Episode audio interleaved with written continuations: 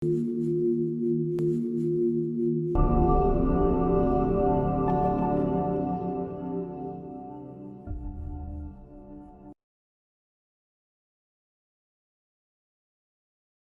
reclutamiento tradicional es donde, obviamente, la organización espera cubrir con un gran volumen de candidatos según las ofertas que tengamos. Entonces, ah, tenía la siguiente estrategia. Publicar por todas partes y luego contactar. No solamente contactar el hecho de los que han publicado, sino nosotros hacer las búsquedas proactivas por LinkedIn o por Trabajo. Pero lastimosamente esta metodología solamente nos llega a, llegamos a contactar con el 15%, dejando de lado al 85% de los candidatos pasivos. ¿Qué significa? Son personas que están actualmente laborando, tienen N tiempo en las organizaciones, pero están predispuestos a escuchar una nueva oferta laboral o a poder saber acerca de qué trata esa organización. Entonces, con esta metodología, ¿qué es lo que se busca? Es no solamente tener fuentes o tener personal, sino es impulsar tu marca, la marca de la empresa como un lugar ideal para el cual trabajar y desarrollarse mediante la comunicación eh, de diferentes medios con el fin de traer candidatos. Entonces, esta metodología cuenta con cuatro fases. La primera fase es de atraer, convertir, contratar y enamorar. Ustedes podrán ver en la diapositiva que hay unos cinco círculos. Estos círculos son lo que se vendría a decir que el candidato va a ir pasando. Fuera tenemos lo que es el talento disperso. Lo que nosotros queremos es que mediante la imagen que proyectemos, este talento se convierta en visitas que puedan conocer acerca de nuestra empresa, acerca de lo que nosotros hacemos, los, cómo eh, premiamos a los trabajadores y tenemos líneas de carrera. Entonces, una vez que estos, estas personas ya tenemos un gran volumen de visitas, convertirlos, convertirlos a candidatos. ¿Para qué? Para que luego poder contratarlos y estos pasen a ser empleados y luego promotores de nuestra marca. Entonces, tenemos la oportunidad de juntar el propósito de la empresa con el propósito de los postulantes. Entonces, antes de empezar y explicarles acerca de cada paso, es importante saber quién es nuestra competencia y cuál es el método que ellos tienen para tener el talento que requieren. Entonces, tenemos que hacer la pregunta, ¿sabemos en qué rubro estamos? sabemos cuántas personas hay en la organización, sabemos cuál es el plan estratégico de la empresa. Es más, nosotros estamos orientados al plan estratégico de la empresa. ¿Por qué es importante esto? Mayormente, siempre cuando hay las reuniones de gerencia, están todas las áreas. Están operaciones, está calidad, está finanzas, es muy importante, finanzas, está contabilidad, pero recursos humanos siempre está detrás de la puerta, nunca lo invitan. Pero nosotros tenemos que empezar a conocer dónde trabajamos, qué es lo que proyecta y qué es lo que proyecta mi competencia. Otro punto es, ¿qué argumento les damos a los candidatos para que ingresen a trabajar con nosotros y no con la competencia? Porque a veces nos ha pasado, me ha pasado, que mi competencia maneja los mismos puestos. Tenemos casi la misma estructura salarial y los beneficios, pero ¿qué es lo que yo les doy? ¿Qué plus les estoy dando a mis candidatos para que puedan venir a trabajar con nosotros? Y la última pregunta es, ¿por qué nosotros trabajamos en esa organización? Si nosotros mismos no tenemos el por qué bien definido, o sea, todo lo demás va a ser en vano. Entonces tenemos que saber por qué nosotros trabajamos aquí. Es más, si la competencia me ofrece un poco más, ¿me iría la competencia? Todo esto lo que, nos, eh, que estamos viendo, eh, los candidatos también se preguntan. Entonces tenemos que tener esto bien definido. Empecemos con la primera fase, que es atraer al talento y se convierta en visitas. tanto en, como nuestra marca empleadora, las páginas y las redes sociales. Entonces, la principal ventaja eh, de atraer el talento adecuado es que tengamos desarrollado nuestra marca empleadora. Es necesario definir la cultura. Hay diferentes métodos para poder definir la cultura de la empresa. Tuvimos la oportunidad en la última reunión en la cual laboré, poder evaluar y saber mediante, eh, hay un, como que un formulario de Cameron y Quinn, donde te explica acerca de cuatro tipos de cultura. Pueden utilizar otras herramientas, pero es necesario definir qué cultura tiene nuestra organización. En base a la cultura, nosotros podemos direccionar y nuestras fuentes de reclutamiento también, pero mucho depende de qué cultura maneja. La última empresa para la cual laboré tenía el tipo de cultura paternalista. ¿Qué significa? Que el gerente general era como un tipo padre para todos los trabajadores. Hablamos de una empresa que tenía alrededor de mil trabajadores, donde era el tema de comunicación de puertas abiertas y pues tiene sus pros y contras ese tipo de organización. Entonces, todo funcionaba en relación a esa cultura, ya tenía N años, entonces teníamos que reorganizar un par de cosas. Si tengo una cultura tipo clan, que es paternalista, no voy a esperar utilizar un método o cambiar las formas en ciertos aspectos para que sea mercantil. No, tenemos que tener bien definido cuál es la cultura. Luego eh, está lo que es la página de empleo, donde es necesaria para vender la imagen de la empresa.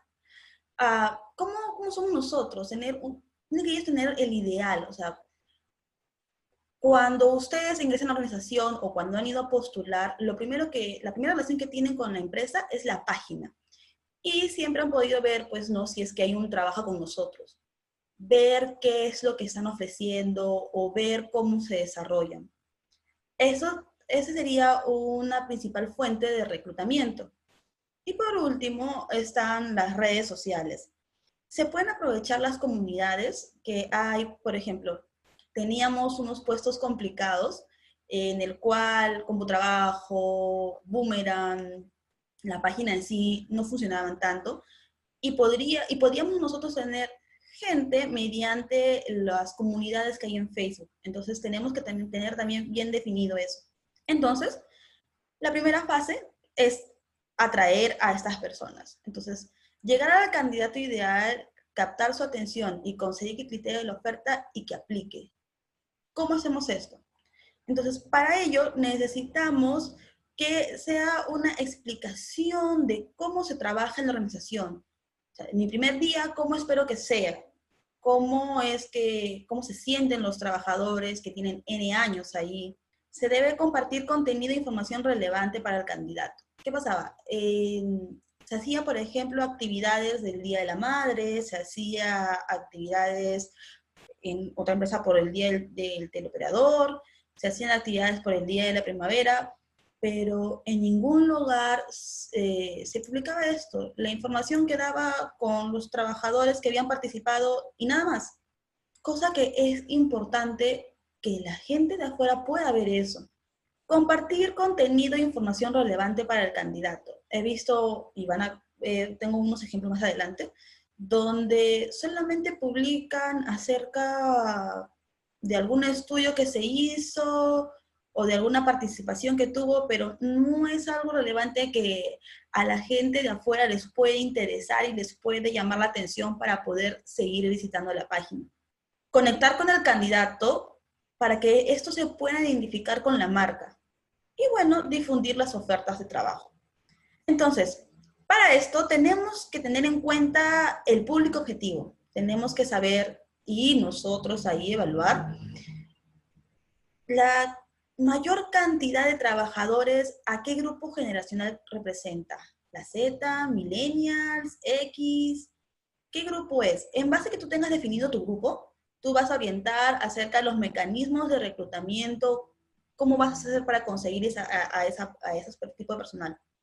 Aquí tengo un ejemplo del paso 2, que es actualizar los perfiles de la empresa, donde pueden ver, ¿no? En este caso es Ramsa, donde mencionan acerca de cómo han hecho una nueva implementación. Puedes ver aquí a la mano derecha acerca de los usuarios que han tenido más visitas, las transparencias de la página y incluso me llamó mucho la atención en eh, esta empresa porque mencionaba acerca de cómo los talentos o los nuevos talentos que habían identificado podían hacer línea de carrera y en el tiempo algunos cómo habían llegado a tener, a, tener otros puestos o cómo la empresa los había ayudado.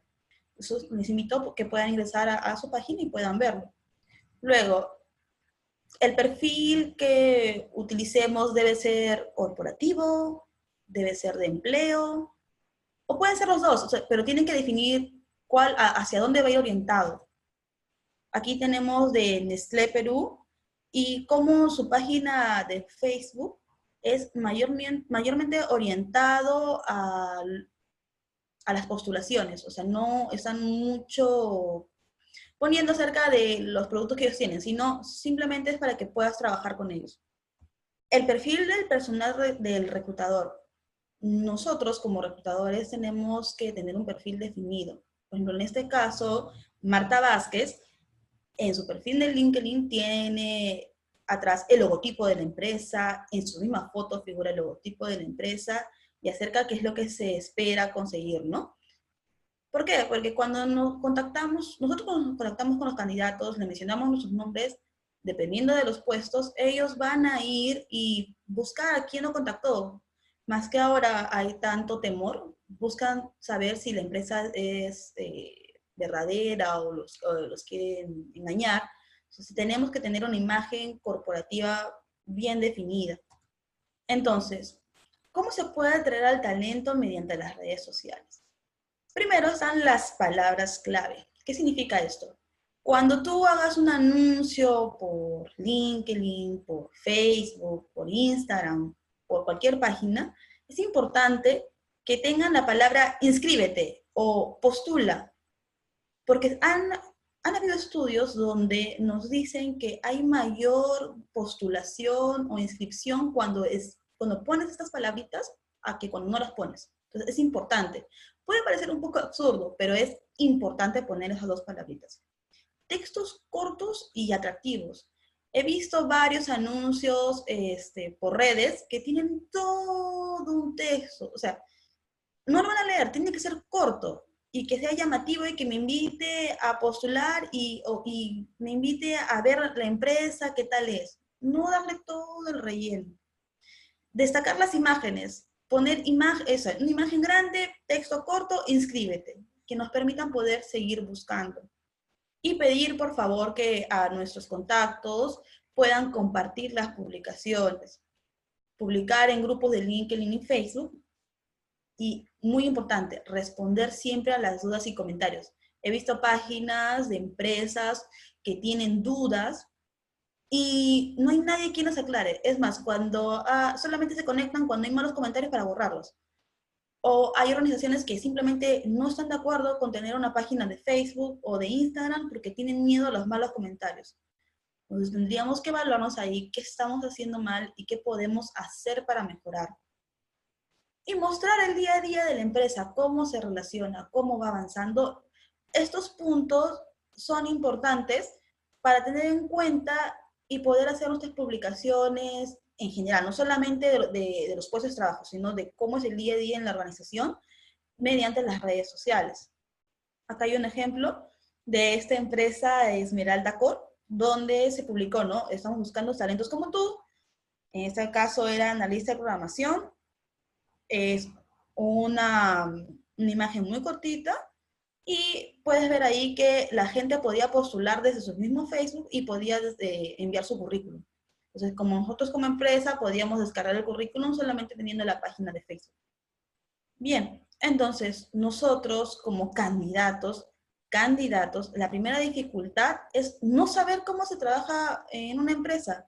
Siempre pensamos, ¿será buena? ¿Será mala? ¿Pagarán puntual? Eh, ¿Pagan dos veces al mes?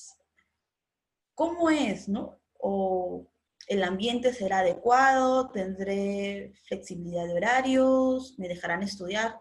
Entonces, todas esas dudas podemos aclararlas con la publicación.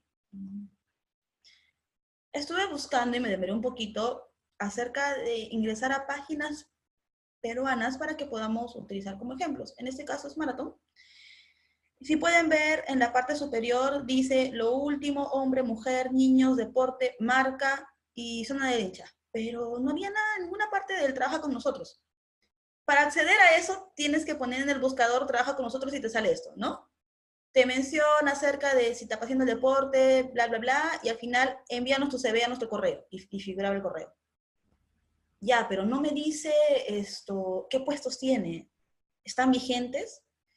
están realmente ahorita buscando con quién me contacto, voy a recibir respuesta. O sea, es bastante eh, simple la parte de trabajar con nosotros y te deja más, más dudas de las que habías eh, tenido al momento de ingresar.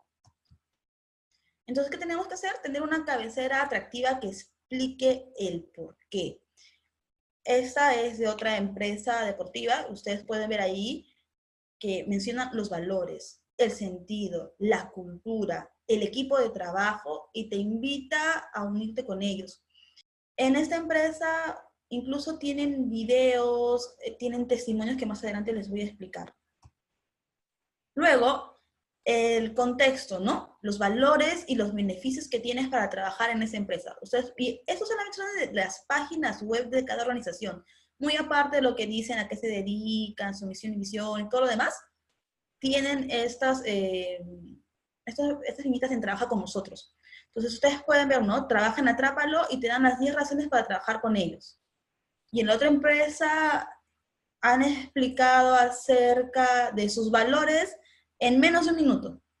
Y es un video bastante corto donde te muestran a los mismos trabajadores y qué es lo que piensan y cuáles son los valores que ya lo tienen interiorizados es importante que los mismos trabajadores tengan interiorizado acerca de cuáles son sus valores.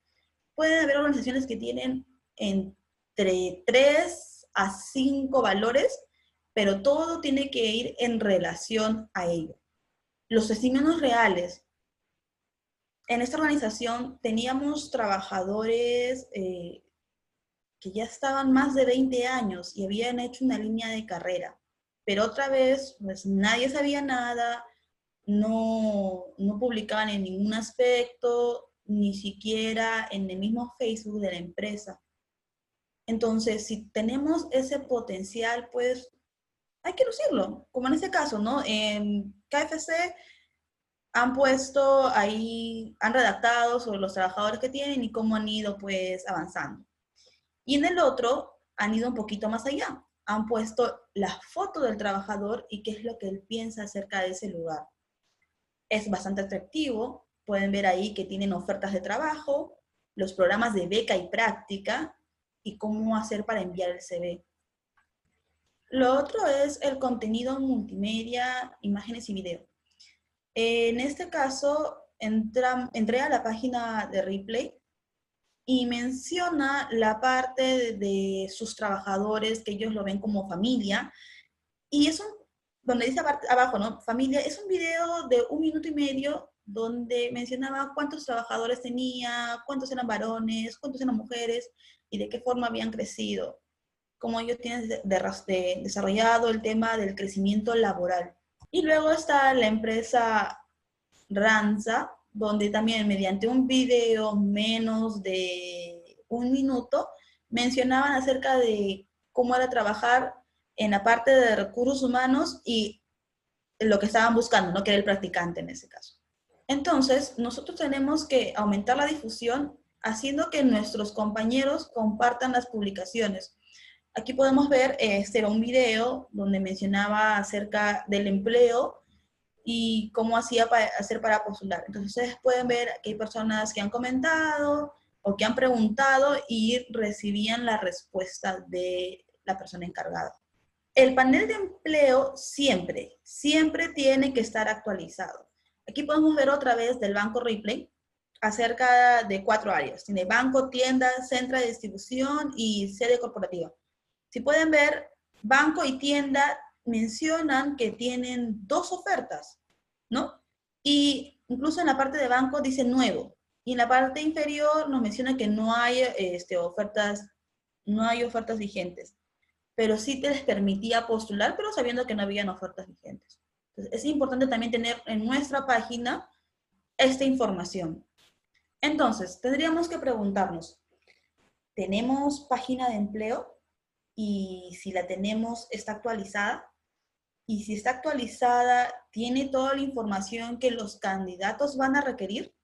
Puede ser un poco dificultoso, incluso cuando tú le quieres proponer esto a las gerencias o a tu jefe inmediato, pero siempre cada propuesta tiene que ir de la mano con métricas. O sea, siempre tienes que tú decir, voy a tener este retorno de inversión, de esa manera voy a ser más efectiva, y les voy a dar algunos tips más adelante. Entonces, en el informe de infoempleo de ADECO se tuvo la información que el 72% de los internautas usan activamente las redes sociales para buscar empleo. Tenemos nosotros la mala imagen de que esto solamente puede funcionar con los administrativos y que con los operarios no. No, también se ha hecho estudios en Perú donde casi el 80% de peruanos tenemos un smartphone. Y ahorita no es un porcentaje muy bajo de las personas que no pueden tener alguna red social. Entonces, sí es importante, sí nos ayudaría a, tener, tener nuestras redes sociales bastante activas. Entonces, una vez que nosotros ya al talento lo hemos convertido en visitas, ya conocen nuestra empresa, ya, ya saben acerca de qué trata, cómo trata a sus trabajadores, nosotros lo que tenemos que buscar es convertirlos en candidatos. Entonces, un poquito más de información. Vendría a ser que el 80% de los candidatos se retiran de un proceso durante la inscripción. El 65% de los candidatos buscan y se inscriben desde su celular. No sé si les ha pasado que cuando han buscado ofertas laborales, eh, te piden inscribirte y cuando vas a inscribirte tienen infinidad de campos. Terminas el campo y te mandan a otra página para seguir inscribiéndote. Ya, bueno, los candidatos no les gusta eso. Y peor si no se puede ver desde el celular. Deciden buscar otras ofertas en otras páginas en vez de seguir con la nuestra. Y el 48% se retiran de procesos por formularios incompletos. ¿Qué significa esto? Están llenando y se cuelga y ya no pueden pasar a la siguiente página. Entonces tenemos que saber si nuestros formularios de nuestras páginas son cortos o no. Bien, en la segunda fase, que es convierte, es una de las más importantes porque buscamos que las visitas puedan postular con nosotros, ya que esa persona totalmente desconocida pueda convertirse en un candidato. Entonces, para ello, tenemos que convencerlo de que trabaje con nosotros mediante la facilidad de inscripción. Aquí hay un ejemplo acerca de una oferta laboral que era de un mozo o almacén. Ven al costado acerca de qué trata, cuándo fue la solicitud y un pequeño video. Y luego dice inscríbete o puedes mandarlo por LinkedIn perfil. Entonces, ¿qué significa esto? nuestros anuncios tienen que tener un título atractivo. He visto varios anuncios que tienen un título súper largo. No, breve y conciso de lo que se está buscando. Otros anuncios mencionan el título, de qué trata la empresa, la infinidad de funciones que van a tener, los requisitos y al final dos líneas, beneficios. Nosotros hemos sido, o lo somos actualmente candidatos. ¿Y qué es lo que más nos interesa? Los beneficios. Entonces, se propone que luego del título atractivo, coloquemos los beneficios. Si bien no puedes colocar todos, pon los principales, porque en base a eso nosotros nos vamos a diferenciar de otras empresas. Luego de los beneficios, recién poner los requisitos. Es como la metodología del sándwich, ¿no? primero lo bueno, luego lo malo y terminas otra vez con lo bueno. Entonces pones los beneficios, los requisitos Miedos, menciona ahí, miedos más que nada las dificultades. Tienes un puesto X y qué es el mayor temor que puedan tener los trabajadores eh, para ese puesto. Entonces tú se los aclaras bastante corto y luego no las responsabilidades. Lo que se recomienda actualmente es eh, para ciertos puestos, obviamente, toda esa información que se está dando de reclutamiento inbound, no es colocarlo tal cual, tienen que adaptar a su organización. Por eso que al principio mencionábamos acerca de la cultura que ellos tienen. Entonces, lo que algunas organizaciones están utilizando son los videos. Poner un video de un minuto acerca del puesto de trabajo, en qué consiste y de qué manera los ayudar. Entonces, los videos actualmente están presentes en nuestro día a día. O sea, si es por las redes, si es por la familia, o sea, siempre va a haber un video. Para mejorar la experiencia del candidato y la cercanía con ellos, el video es la mejor herramienta. Así ellos pueden entender de qué trata el puesto, de qué trata la organización, más que una llamada y más que un correo. Y de esta forma nos podemos asegurar que el candidato entienda la posición. Y aparte de eso, es que el candidato también nos pueda conocer. No sé si les ha pasado, que cuando han invitado a entrevistas laborales y la empresa es bastante grande, el candidato se pierde. Llega a recursos y pregunta por selección y está como que perdido. El video puede ayudar a conocerte o conocer a la persona que lo va a entrevistar y eso pues va bajando un poco los niveles de ansiedad. Aquí podemos ver algunos resultados de ofertas de reclutamiento inbound que se realizó en ADECO, donde tuvieron una mayor cantidad de inscritos, mayor velocidad en contratación, y pues el candidato que se volvió, se volvió un trabajador pudo adaptarse más rápido. Ven un cuadro comparativo entre la oferta tradicional y la oferta inbound. El tiempo en eh, que se demoraron en contratarlos y la cantidad de personal que, que tenían en base de datos o lo que habían postulado. Si se dan cuenta, para auxiliares necesitaban 150 auxiliares. Por la oferta tradicional les llegaban 60 postulantes, pero por reclutamiento inbound, mira, han hasta duplicado el número. Aquí eh, hay un formulario de Indecopy. Yo le llamo el formulario sin fin porque, si pueden ver, hay diferentes campos y no es el único porque terminas esto y pasas al desarrollo profesional terminas el desarrollo profesional y luego tienes que poner qué estudios adicionales. O sea, era como que tres páginas solamente para inscribirte. Eso cansa, eso aburre. Y si te, puede ser que una persona que esté muy necesitada llene ese segundo y después prefiera buscar otras ofertas porque está perdiendo el tiempo. Entonces, los formularios tienen que ser cortos. Acá tenemos en McDonald's. Correo, teléfono, documentos, nombres, fecha de nacimiento, eh, residencia y lo demás puede contactarse por LinkedIn, Facebook o Internet, en general.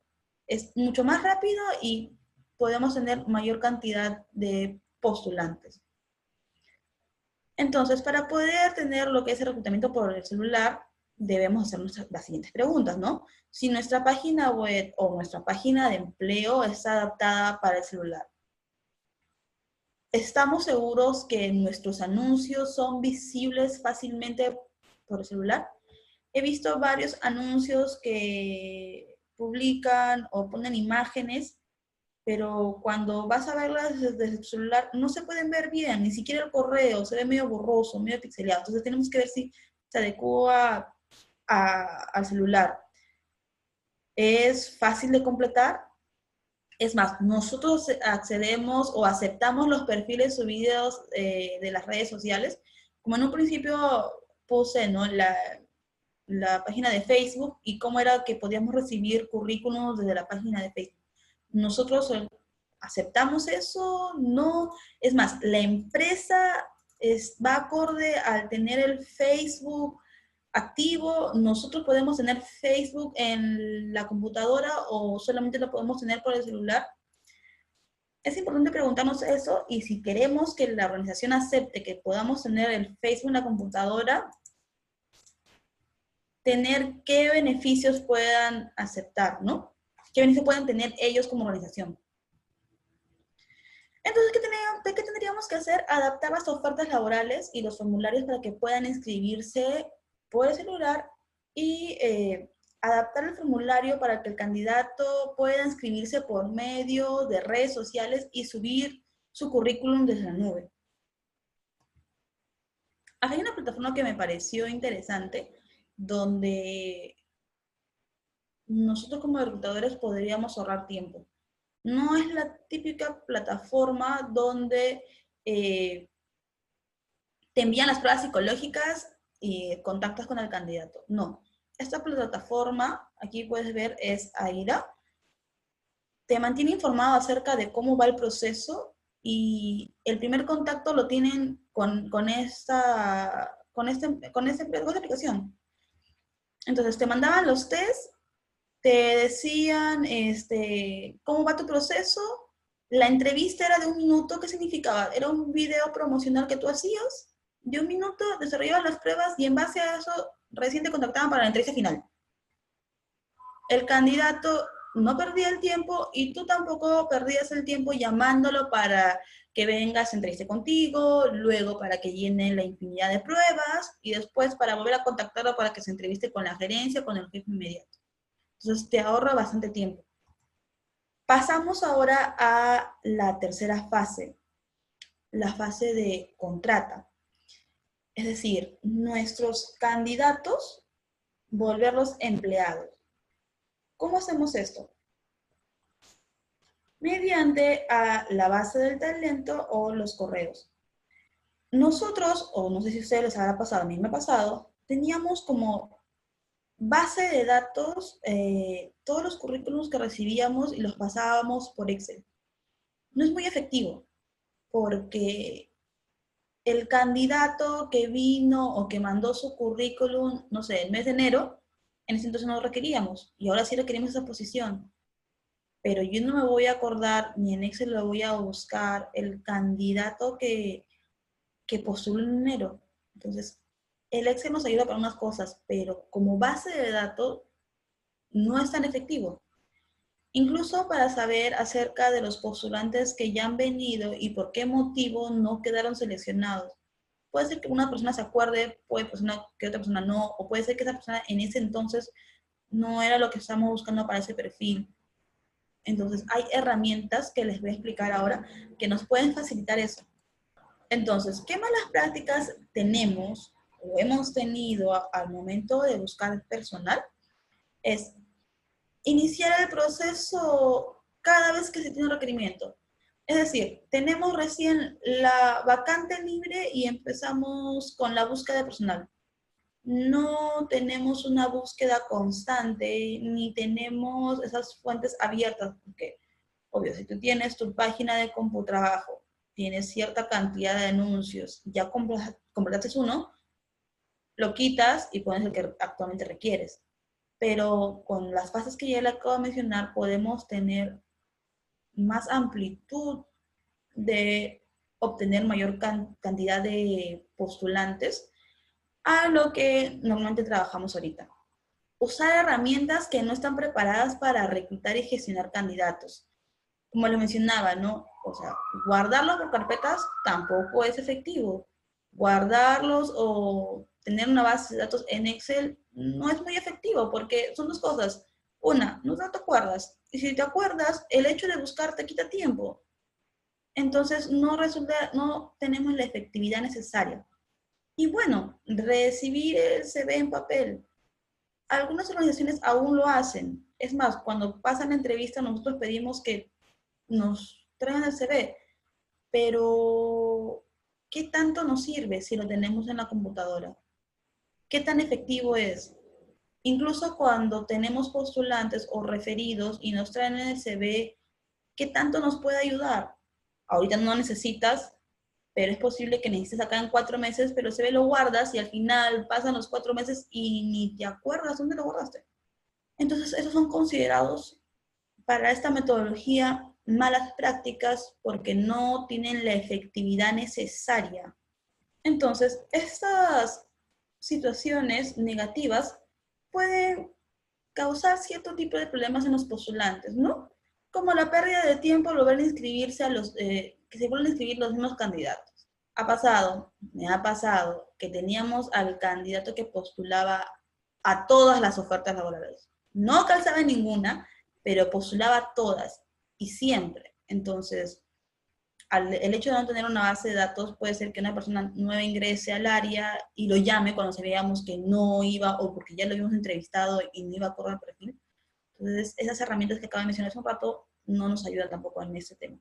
No encontrar a candidatos que pueden ser válidos. Como mencionaba, el CV que en ese momento no necesitábamos y lo guardamos y pasaron cuatro meses y no sabemos dónde lo guardamos o cómo se llamaba, pues también es una pérdida de tiempo al hecho de estar buscando. Llamar a candidatos a los que han llamado a un compañero, ¿no? O entrevistar a candidatos que ya fueron entrevistados y no encajaron.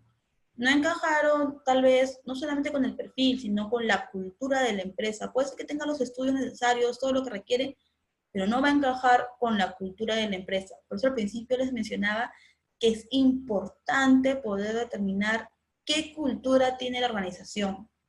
Y bueno, seguir gastando dinero en bolsas de trabajo por no tener indicadores.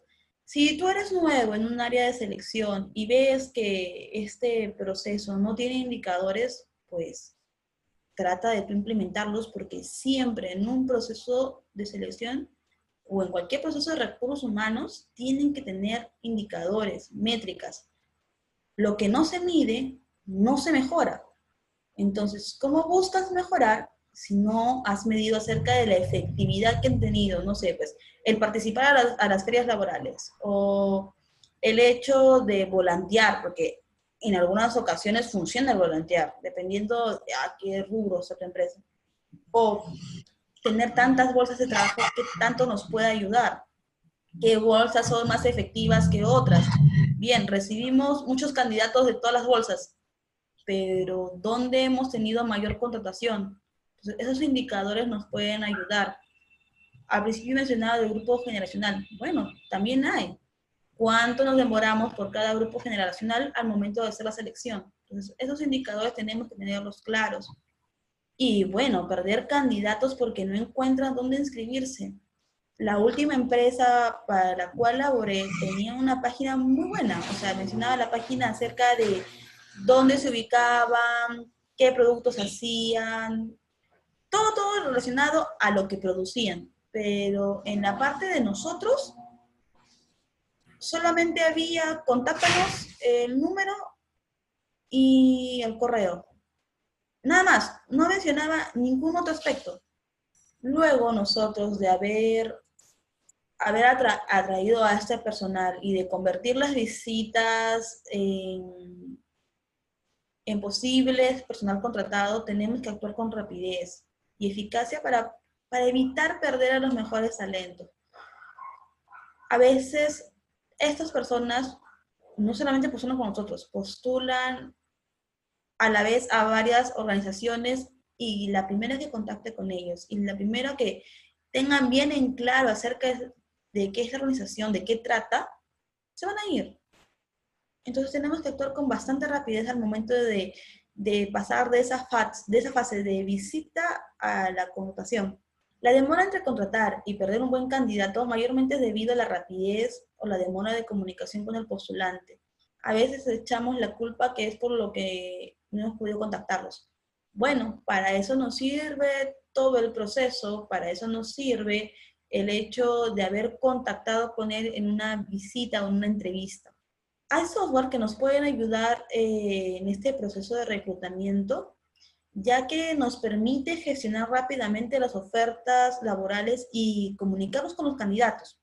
Por ejemplo, este software nos, permitía, nos permite recibir y gestionar a los candidatos desde el mismo lugar.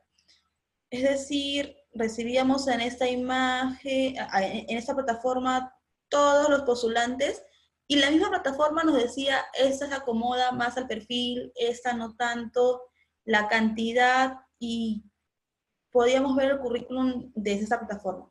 Entonces, según como fuente eh, LinkedIn, el 85% de los candidatos pasivos o los que no están en la base de datos quiere seguir escuchando, recibiendo ofertas laborales. O sea, saber de que hay empresas que están en búsqueda y te, digamos, ¿no? Que hacemos nosotros llamar al candidato a pesar de que no ha postulado y esta persona obviamente va a buscar de qué trata la empresa. Y para esto nos ayuda pues tener nuestra marca empleadora por todas las redes sociales, tener bien definido, que se pueda conocer acerca de qué se trabaja. Entonces es, es toda una cadena. El 84% de trabajadores pensarían o lo harían en dejar su puesto de trabajo si una empresa con una excelente reputación les ofrece trabajo. Entonces, incluso hay una página que hizo también una encuesta acerca que mencionaba que el 78% de, de personas no postularía a una organización que tiene referencias negativas o una reputación negativa. Entonces, es importante acerca de ver qué imagen nosotros proyectamos. Entonces, como estrategia, tendríamos que crear la oferta. Como habíamos mencionado anteriormente, corta, si es posible, con imágenes, incluso hay, ofertas laborales que podía observar con GIF o un video, ¿no? Publicar la oferta en el panel de empleo de la web, en redes sociales y en diversidad de portales gratuitos. Y siempre es bueno como recomendación, antes de publicar, buscar el personal en nuestra base de datos. Bien, ese es un modelo acerca de cómo las personas responsables de selección y la plataforma les ayuda de manera personalizada responder acerca de si están interesados en su perfil o no, si encajan y les envían un PDF adjunto acerca con los detalles de la organización y les invitan pues a tener una charla telefónica. Toda esta información se las pasa a esta plataforma. Si no tienen la posibilidad de, poner, de poder tener esta plataforma, si bien puede gastar un poquito de tiempo, es adecuado que también nosotros lo hagamos.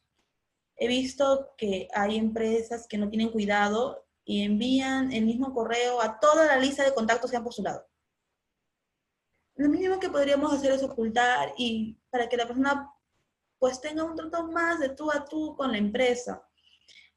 Esta metodología te permite que puedas empatizar con los candidatos, que puedan sentir que tú estás humanizando el proceso de elección y no sea solamente entrevistar y contratar o entrevistar y, y no quedar. Nosotros estamos buscando mediante esta esta nueva metodología, tanto que los postulantes que logramos contratar y a los que no, se puedan identificar con nuestra organización. Entonces, por eso es importante que los correos que nosotros enviemos eh, estén personalizados, ¿no? que vayan dirigidos hacia la persona que está postulando. Cuando no hay una información, cuando nosotros no le hemos dicho al candidato, mira, no quedaste, pero gracias, estamos en la base de datos, o simplemente nos quedamos mudos y ellos no saben si quedaron o no, genera cierto tipo de frustración. Como aquí, ¿no? Que nos menciona que el 79% se sienten frustrados tras inscribirse en una oferta laboral y no reciben ningún tipo de respuesta. El 43% prefieren ser rechazados a no tener una respuesta por parte de la empresa. Y el 73% odia esperar la respuesta del reclutador. A veces nosotros por falta de tiempo podemos no responder, pero si queremos cambiar, si queremos iniciar con ese proceso, si queremos que al final, más antes va a explicar, estos postulantes se vuelvan en promotores de nuestra marca, pues tenemos que tratarlos como quisiéramos que nos traten a nosotros, darle la información necesaria y tal vez no el motivo del por qué no quedó, pero agradecer por su, por su postulación e invitarlo a que siga viendo nuestras redes sociales y que pueda postular tal vez a otra oferta. Pero sí, siempre darle una respuesta, si quedó o no quedó, o si tú indicaste que les, que les ibas a mandar la respuesta aquí en dos, tres días, hacerlo, no dejarlos a la deriva. Aquí hay un ejemplo sobre las respuestas que eh, no deberíamos de dar, ¿no? Una respuesta automática eh, bastante general y no, no te permite contestar el tú a tú.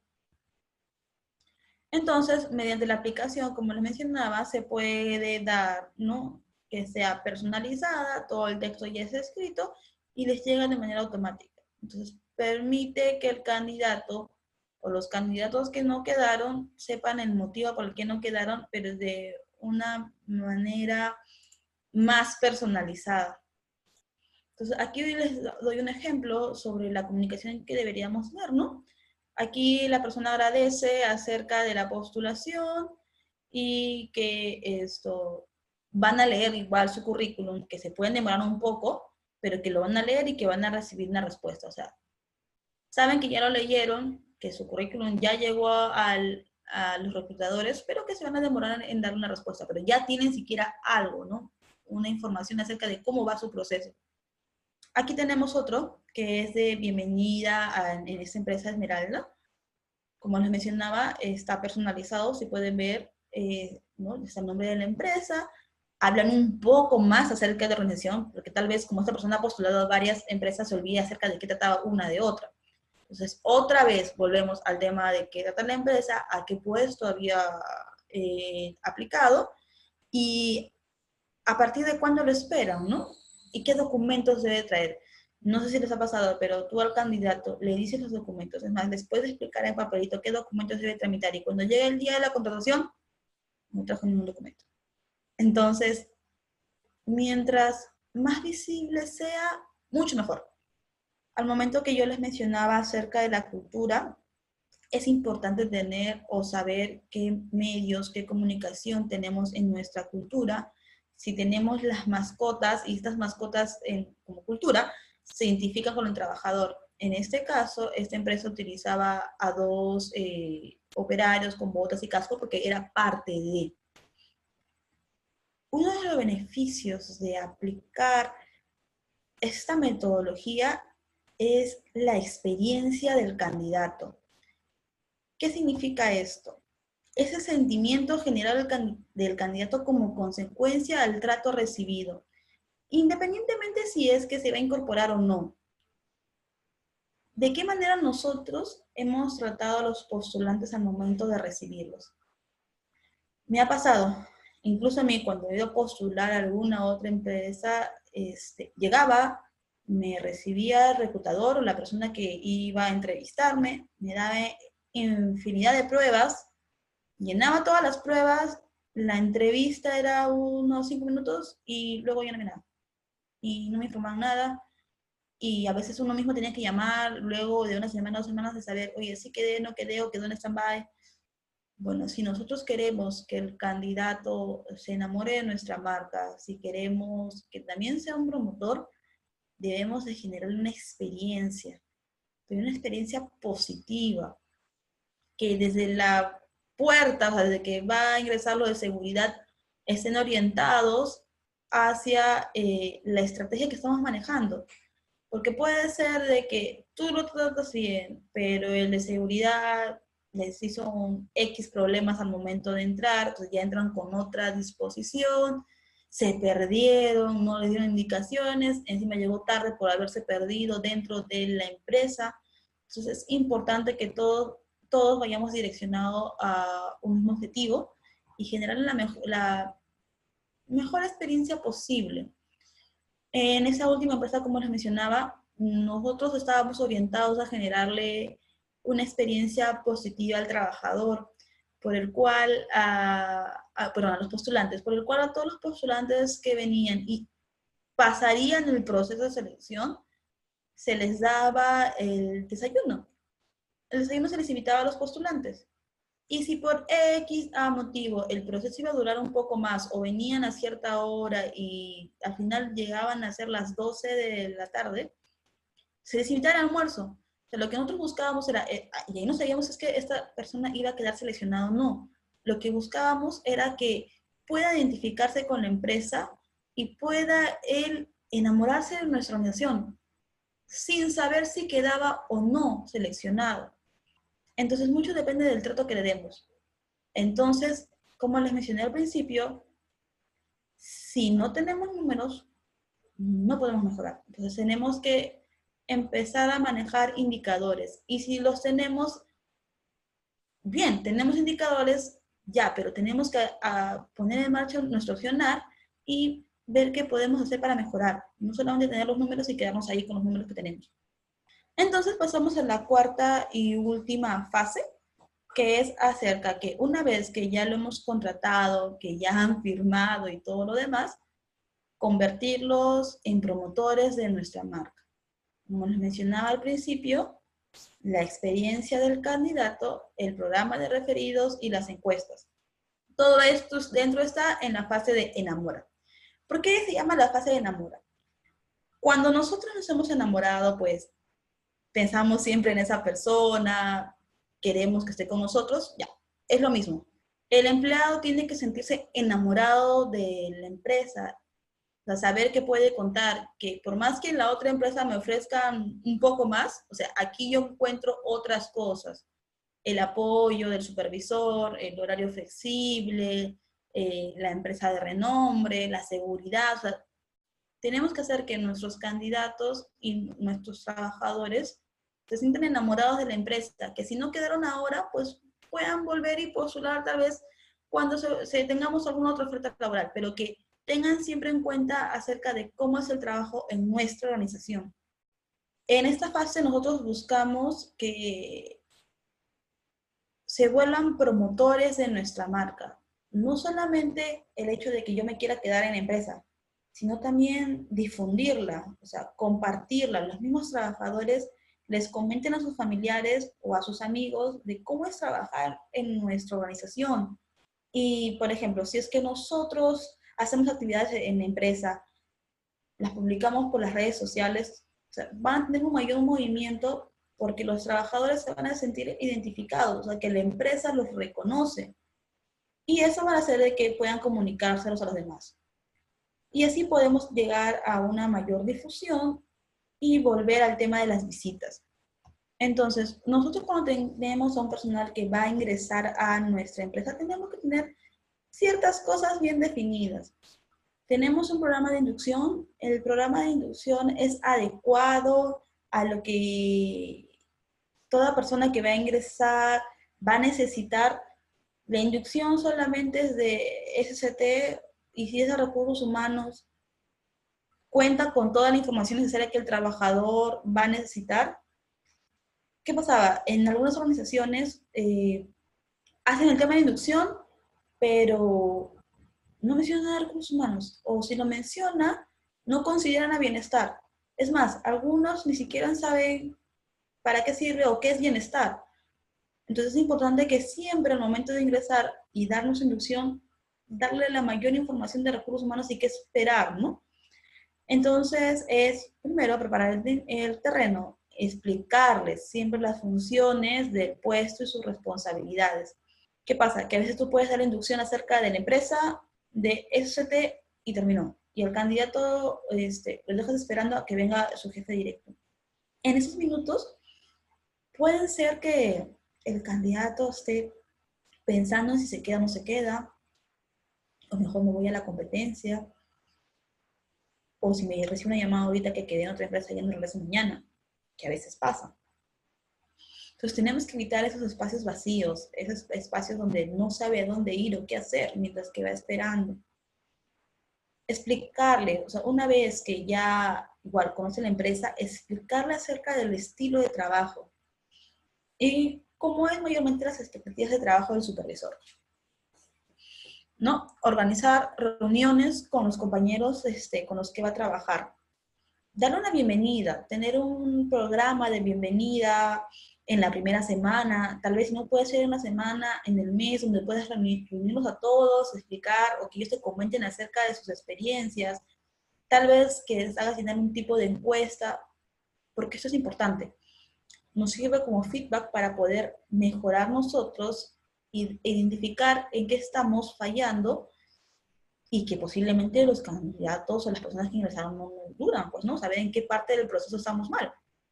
Una buena recomendación también es hacer una carta, o tener cartas acerca del área. Por ejemplo, el área de finanzas, una carta y que esté firmada, no sé, por el jefe del área y que una persona cuando ingresa a esta área recibe esta carta, ¿no? Y que pueda estar eh, ahí la foto de las personas con quienes va a trabajar. Cosa que cuando ingresa ya no se le va a hacer extraño, va a tener esa carta con la foto de las personas y va a saber identificar qué personas trabajan en mi área, ¿no? Y a quién le puedo preguntar algo si es que no sé o a quién le puedo pedir ayuda. Y pues darle material o merchandising a, los trabajadores, a los, a los que recién han ingresado, o si no quieres, este, porque no sabes si van a regresar el día de mañana, o porque recién estás trabajando en esto, darle pues en la reunión que tienes al mes con los nuevos trabajadores, una taza, un lapicero con el logo de la empresa, un cuaderno, lo que sea, pero lo que lo identifique con nosotros, algo que diga, ah, sí, mira, trabajo en tal lugar, porque cuando tú entrevistas, te vas a dar cuenta quién sí estuvo orgulloso en la empresa que trabajó y quién no. Cuando tú le preguntas, ¿dónde trabajaste?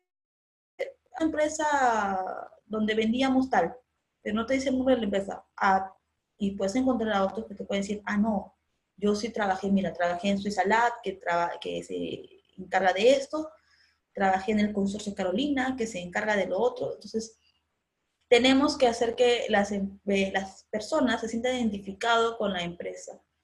Y lo que nosotros buscamos en esta fase es que se enamoren de la organización. Entonces, si tú le das a mayor información para que pueda adaptarse de una manera más rápida, va a hacer que la persona pueda durarnos mucho más tiempo que si tenemos el otro proceso, ¿no? El proceso tradicional de reclutamiento.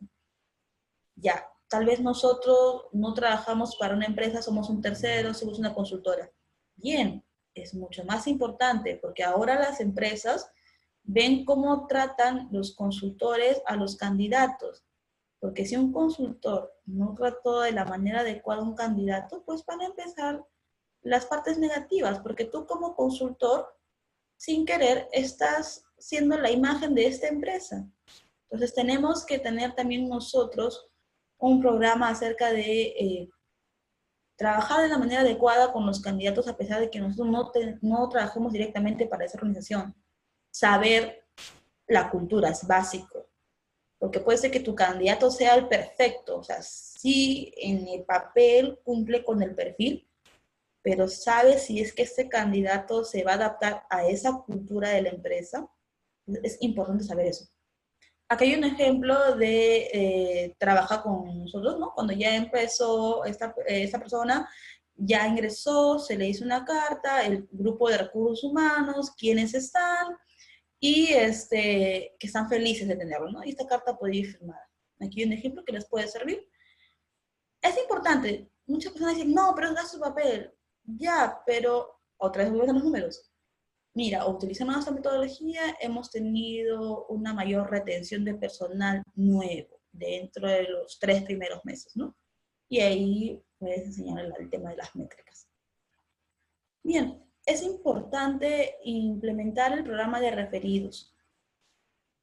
A veces eh, hemos tenido casos que por el programa de referidos hemos tenido una mayor permanencia que no teniéndolo. Trabajé en una empresa, de rubro comercial donde las condiciones de trabajo tal vez eran un poco complicadas, el perfil en sí era complicado, pero nuestro programa de referidos mm, nos sirvió de mucho, tuvimos bastante aceptación. ¿En qué consistía en ese caso el programa de referidos? Teníamos ciertas personas antiguas y se les daba un tipo de reconocimiento. No necesariamente tiene que ser dinero, sino puede ser un reconocimiento más emocional o un reconocimiento por parte de la gerencia o invitarlos a almorzar, siempre y cuando sus referidos se quedaran, no sé, pues más de tres meses, más de cuatro meses. ¿Qué ayudaba esto? La, la persona que había referido a, a, a esta nueva ingresante se encargaba de darle mayor información de la empresa, qué evitar, hacía que, el periodo de adaptación sea más corto. Y eso hacía que este nuevo ingresante durara pues, mucho más tiempo de los que no recibían esto. Entonces, pues, nos dimos cuenta que en esa organización nos ayudó mucho el tema del programa de referidos, inclusive para las campañas que eran complicado de recibir personal. Entonces, cuando recibí, recibíamos este, referidos, ellos ya sabían a qué venían, o sea, ya tenían en cuenta, por más que nosotros les decíamos, ya tenían más claro, porque una persona que estaba ahí le daba mayor información. Es por eso que podríamos priorizar el tema de los referidos y dar una respuesta rápida, tanto al referido como al que lo refirió. A veces puede ser por lo apurado que estás o porque estabas con otros pendientes, no le hiciste caso al referido, ¿no? O, no, no le diste una información a la persona que nos dio esta referencia, eh, y los dos se quedan en el aire. Y siempre van a preguntarte, oye, ¿qué, te pasó, ¿qué pasó con el referido? ¿Quedó o no quedó? Entonces, nosotros volvemos al tema de la comunicación. En esta metodología es importante ser empáticos y el tema de la comunicación. esos tres son básicos para esta metodología tenemos que humanizar el proceso de selección. Esa es la clave para esta metodología. ¿Cómo podríamos este, hacer el programa de referidos? Reunirnos con los nuevos empleados, como les decía, puede ser a la semana o al mes, y comentarles acerca de las vacantes que tienen vigentes y ver si conocen a alguien y que puedan referirnos, ¿no? O invitarlos, no darles como que una tarjetita de bienvenida o de de citación o lo que ustedes desean y abajo digan, no, pueden visitarnos en nuestras redes tal y tal y tal. ¿No? De cada reunión, de ser posible, promocionar las posiciones abiertas. A veces nos pasa que nos reunimos con cierto grupo de trabajadores o tenemos ciertos conocidos, pues es, es ideal poder decir, mira, tengo estas vacantes vigentes, y con alguien, puedes decir para que postule. Puedes decir, ¿no? Que vengan directamente o que te envíen su currículum o que visiten nuestras páginas a ver si alguno les interesa.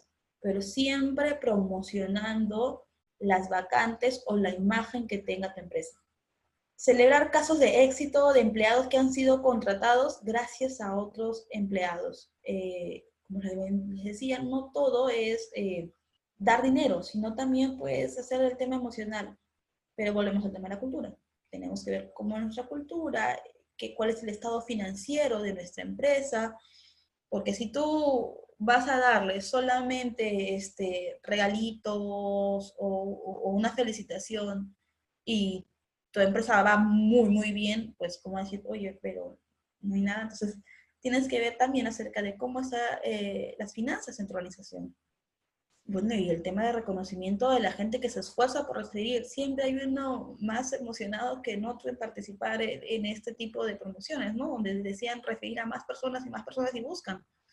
Incentivos económicos. Sí, son importantes, pero hay que saber y medido cuándo darlos, ¿no? Porque toda costumbre es hacer ley. Entonces tenemos que medir cuándo dar un incentivo económico, cuándo es un incentivo emocional, ver cómo hacerlo y hacer el sistema fácil de referidos. He visto organizaciones de que para poder referir a alguien es complicado, la persona nunca está o no tienes cómo identificar quién refirió a quién o si esa persona quedó seleccionada o no. Entonces tiene que ser fácil, muy fácil el tema de comunicación. Entonces, implicaciones de la experiencia del candidato hay consecuencias muy negativas en base a la mala experiencia que han podido tener, ¿no? El 42% dice que no volverían a inscribirse en una oferta laboral a la misma compañía. Por más que quisiesen trabajar, no lo harían, porque ya lo trataron mal, no le dieron comunicación o, o simplemente pues este, en el proceso de selección no se sintieron cómodos. El 22% diría a los demás que no se inscriban, a esta oferta laboral. Claro, te entrevistaron, no te dieron respuesta o cuando te entrevistaron te dejaron al abandono y se olvidaron de ti. Bueno, pues yo no voy a creer que nadie más, estoy molesto, no voy a creer que nadie más postula esta empresa, así que voy a comunicarlo por todas las redes. Tengo ejemplos donde incluso por eh, LinkedIn mencionan acerca de las entrevistas laborales, me sintieron incómodos por preguntarles si tenía hijos, que, ellos pensaban que, sería difícil trabajar teniendo hijos, cosas que no se deben decir en el proceso. Y pues lo publican y la gente no va a tener una mala imagen acerca de, de la empresa. Y bueno, las consecuencias positivas por pertenecer a esta organización es que el 56% volvería a inscribirse a una oferta laboral. Si tú tienes tu programa bien desarrollado acerca desde el momento que viene el talento, o está el talento ahí, se convierte en visitas, o sea, pueden recomendar tu empresa sin el hecho de haber postulado, sino una visita. Porque puede ser que están viendo en las páginas web y hay una oferta de trabajo y ellos no se sienten como esa empresa, pero puedo recomendar a alguien para que visite y, y pueda postular el 37% animarían a otras personas a inscribirse, ¿no? Entonces, tener en cuenta esa, esa información, estas métricas es importante también para nosotros poder avalar que esta metodología sí funciona.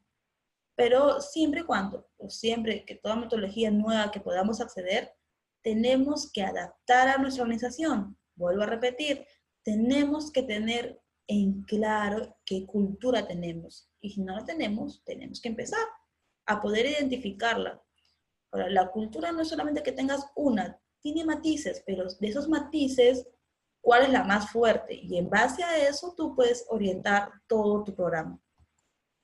Entonces es necesario medir el progreso de los procesos de selección y optimizarlos. Si sabes que es lo que funciona, mejóralo.